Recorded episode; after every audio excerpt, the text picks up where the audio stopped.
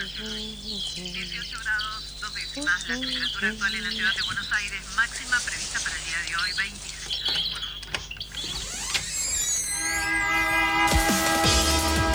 No tenemos agua, se nos corta la luz, no vivimos dignamente. ¿no? ninguna que respuesta. los vecinos de Buenos Aires vivan en una mejor ciudad. trabajadores desocupados. Estamos en el Ministerio de Desarrollo Social de la Ciudad de Buenos Aires. hacer unas una torres que denominan alto. Ustedes vivan en una mejor ciudad. Que los vecinos de Buenos Aires vivan en una mejor Ninguna ciudad. respuesta. Esto pasa en Buenos Aires.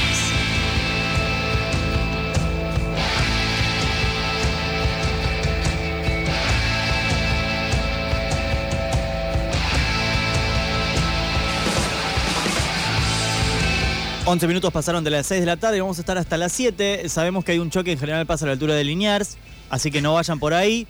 Eh, Lucila logró acomodar el micrófono, eh, tuvo un problema con dedos engrasados, pero no va a hablar de eso Fanu Santoro que está del otro lado del teléfono en este momento. ¿Cómo está Fanu? Hola, ¿cómo están compañeros? No, voy a hablar de cosas que hace la reta mal. ¿De arbolitos de metal vas a hablar? A hablar de arbolitos de metal, de, de piletas, de, de playas de mentira. Ah, las piletas sin ¿Se agua, me había olvidado. Eran espectaculares. Tremendo, pero bueno, ¿Por qué seguimos como en el mundo de fantasías de la ciudad verde, de la ciudad, ciudad verde de Buenos Cada Aires. tanto tengo un problema en- de pérdida en el baño y me hago como una pileta de la reta y viste como es un... Aparte le hizo la forma de la pileta, porque digo, Sí, está sí, buena sí. la idea de que haya mangueras y agua, ¿no? Que vos te vayas a remojar, pero ¿por qué le haces la forma de una pileta? Sí, sí, no, y además fue algo que intentó replicar el señor Grindetti, el intendente de Lanús, acá en el conurbano, y le salió igual de mal, ¿no? Por supuesto, pero bueno. Qué Eh, hermoso. cositas que pasan. Eh, vamos a hablar de la privatización de los espacios públicos que no para, eh, porque, bueno, esta semana eh, arrancó en la ciudad de Buenos Aires la cumbre global de alcaldes del C40 y algunos dirán, ¿qué es eso? Bueno, Mm. es una cumbre eh, por el cambio climático y sacó a la luz, por supuesto, como no podía ser de otra manera, los reclamos eh, que están impulsando eh, vecines y organizaciones de eh, distintos barrios de la ciudad de Buenos Aires, que es la contracara, que es la contra, contracumbre, Mm. eh, porque en las calles se, se estuvieron y se están manifestando, porque la cumbre arrancó ayer y va a suceder hasta el viernes, eh, para cuestionar la política ambiental del gobierno porteño que eh, a, a- a simple vista no existe. Decimos a simple vista porque se puede ver que cada vez hay menos espacios verdes en la ciudad y más cemento. Pero bueno, eh, la realidad es que este año la ciudad de Buenos Aires fue elegida como sede de esta cumbre climática del C40, donde, bueno, van a arribar eh, más de 100 alcaldes del mundo eh, y se van a discutir medidas urgentes que tienen que eh, ver con enfrentar la crisis, la crisis climática y con un objetivo bastante ambicioso, eh, a mi parecer, que es ser carbono neutrales Mm. en 2050, en el 2050. Ujú. Y por supuesto también limitar el aumento de temperatura a 1,5, eh, que eh, es eh, algo bastante difícil de lograr, que esto tiene que ver con un, eh, se corresponde con un acuerdo de París de la COP21 que sucedió en 2015 y bueno, por supuesto que el gobierno de la ciudad de Buenos Aires va a exponer su plan que tiene para el 2030 y el 2050 en búsquedas de cumplir estas metas que eh, parece que eh, va a ser difícil que llegue si sigue cementando la ciudad, ¿no? Las distintas organizaciones socioambientales eh, porteñas eh, lo que hicieron y lo que están haciendo es manifestarse. Eh, la consigna es Buenos Aires derretida. Ayer, el no, perdón, el día martes realizaron una acción de protesta eh, como, como cuestionando, ¿no? Por supuesto, eh, las acciones del gobierno de la ciudad eh, sobre el que tienen sobre el impacto ambiental. Eh, bueno, hoy Rodríguez Larreta es anfitrión de esta cumbre y por un lado lo que denuncian las organizaciones es que hay una privatización de los espacios verdes, que hay una ce- cementación de la ciudad, hay un avance inmobiliario, hay una pérdida de eh, arbolado público y por supuesto algo muy importante que es la falta de acceso al río de la Plata. Esas son algunas de eh, los reclamos que vienen impulsando. Mm. Eh, pero bueno, eh, una de las organizaciones eh, que viene trabajando muchísimo en, en esta problemática, que es eh, la organización Basta de Mutilar Nuestros Árboles, hizo un relevamiento en la zona del Paseo del Bajo, donde eh, re- relevaron que eh, se habían instalado 580 árboles. De esas plantaciones, en dos años se secó el 70%. Bien, seguro. eh, Importante la planificación ahí con gente eh, especialista, me imagino que estaba todo preparado para que salga todo mal. Claro, todo preparado para que salga todo mal, para que esos árboles eh, después de dos años eh, ya no existan y que hay ahí ahora hay toneladas de cemento.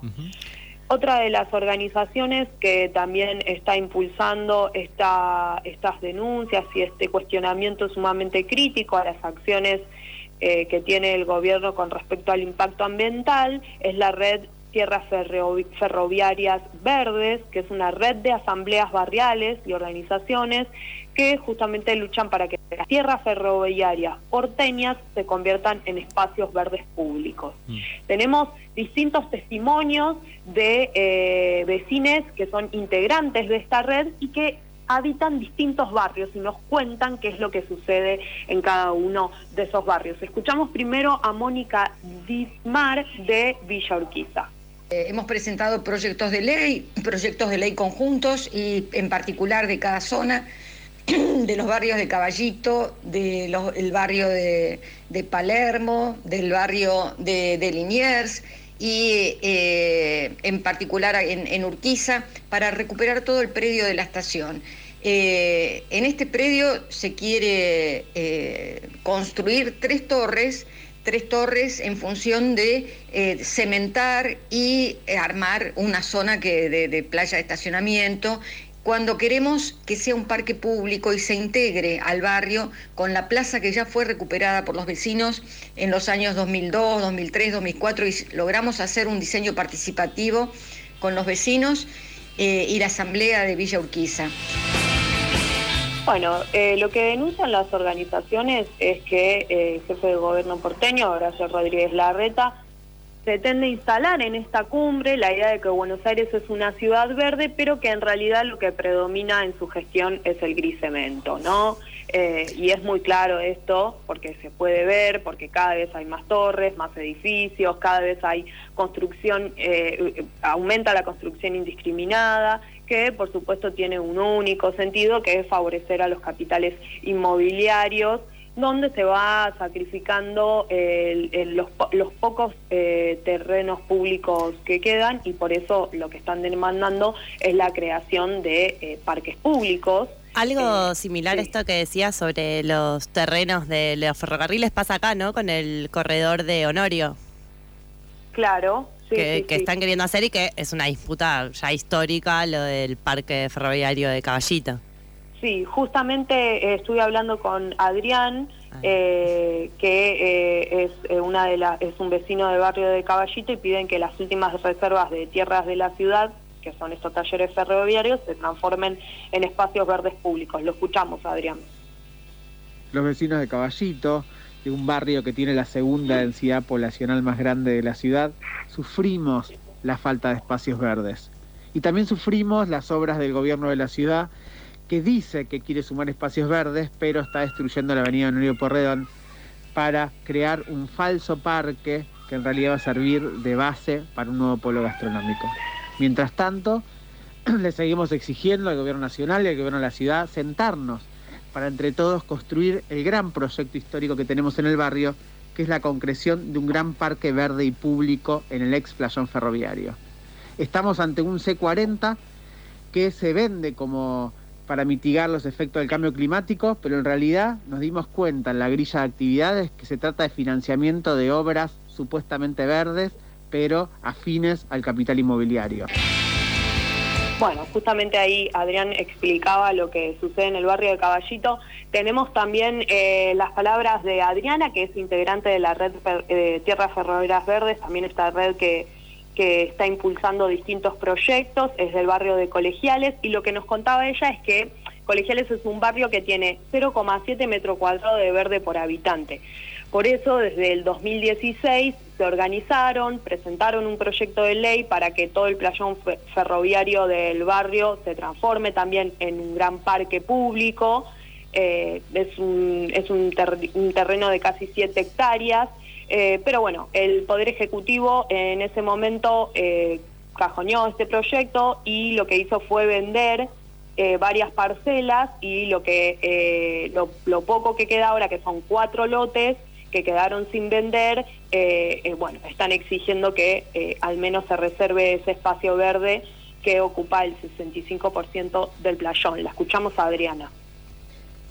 Le pedimos a los legisladores y legisladoras que voten la ley 1939 que obra, el proyecto de ley que obra en la legislatura porteña, porque la ciudad de Buenos Aires no es la misma ciudad del 2017 cuando se votó la nefasta ley 5875 por la cual se pudo eh, urbanizar parte de, dicha playa ferroviaria.